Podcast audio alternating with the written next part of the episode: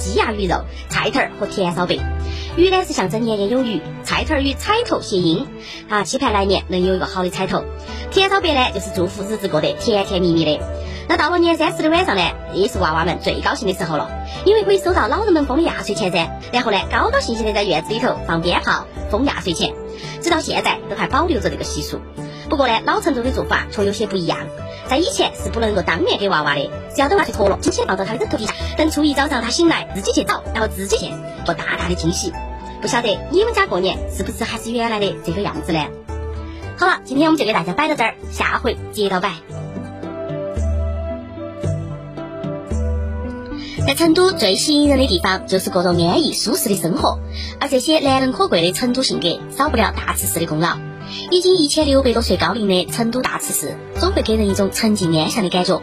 但如果打开他的历史画卷，他的故事简直比武侠小说都还要精彩。那么今天我们就要给大家一起来摆一下关于他的故事。有人说他是我们成都人的正心石，即便曾经的辉煌不在，即便他的四周沧海巨变，但是大慈寺在我们每个成都人的心里头都是那个无可撼动的存在。只要他在那儿，成都人就会感到无比的踏实。据说在唐代的时候，有个新罗国姓金的王子是来到了中国游历四方，拜了禅师学徒。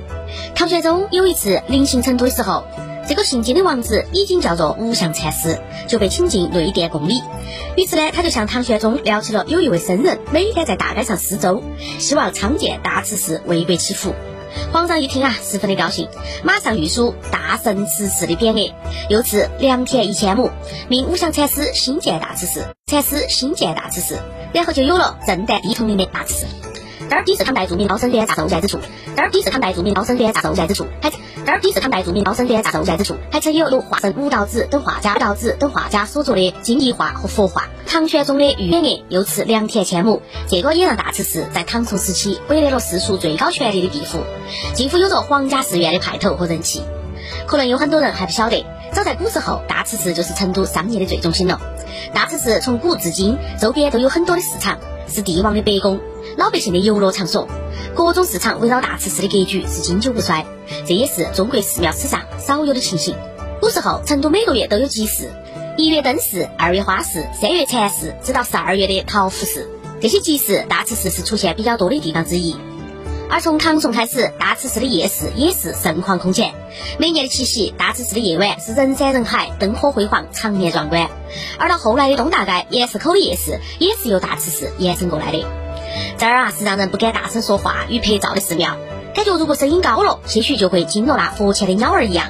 这儿也是能让人联想到举头三尺有神明的古语，生怕一个不妥就要落在佛的眼中。一千六百多年的大慈寺与红尘相邻，以菩萨之心为根，即使时光里面见证着老成都人的快与慢，也在古钟里敲响着这座城的过去、现在和未来。在这儿的茶园里头，也有很多人的美好回忆与过往。如果你还没有去过大慈寺，一定要抽个时间看一下。好了，那么关于他的故事，今天我们就这样摆这儿了。